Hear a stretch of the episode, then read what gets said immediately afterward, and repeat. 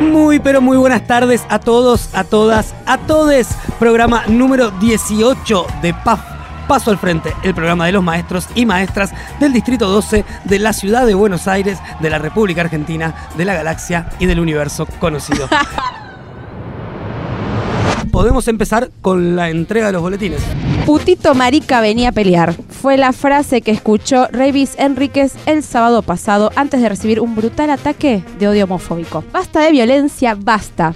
Homofóbicos, transfóbicos, el insuficiente es para ustedes. ¡Ay, pero qué vergüenza, qué vergüenza! ¡Tiene insuficiente! Estamos en comunicación telefónica con Mónica Márquez. Mónica Márquez es secretaria de la Junta Ejecutiva de ATECH, el gremio mayoritario de la provincia de Chubut. Hola Mónica, ¿nos estás escuchando? Sí, ¿qué tal? Buenas tardes. Acá llegó que el gobierno provincial no estaba pagando a las obras sociales y que por lo tanto les cortaban las prestaciones médicas a los docentes. ¿Esto es así? Es así y actualmente eh, no estamos gozando de la obra social y nosotros todos los meses nos descuentan del recibo del sueldo los aportes que van a la obra social religiosamente nos están descontando. Pero bueno, ese dinero no llega a la obra social, se desvía, digamos. Fueron a increpar a la ruta, eh, quemaron todo lo que había a su paso, que eran los refugios que habíamos construido para permanecer allí en, las duras noches, lo que nos tocó vivir, maltratando a las mujeres, porque la mayoría eran mujeres, Mm. el 80% son mujeres. También no solamente agredieron a los docentes, sino también eh, a periodistas. Bien, Mónica, ¿y ustedes como colectivo docente realizaron una denuncia? ¿Esto tiene un cauce judicial? Sí, ahora justamente en Fiscalía porque se presentaron, de, no solamente por eso, sino porque la zona quedó liberada eh, de parte de la policía. Hmm. Eh, se realizó un apagón de luz justo en ese momento.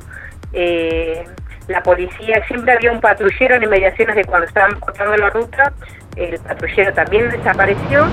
Sofía Lupino, conocida en el Distrito 12, su rol formal, que es el de referente de INTEC, pero su rol informal en la escuela es eh, una gran referente, es y ahora, y hace muchos años que trabaja ahí en la escuela. Sí. Y bueno, como nos gusta más lo informal que lo formal acá, te invitamos por eso.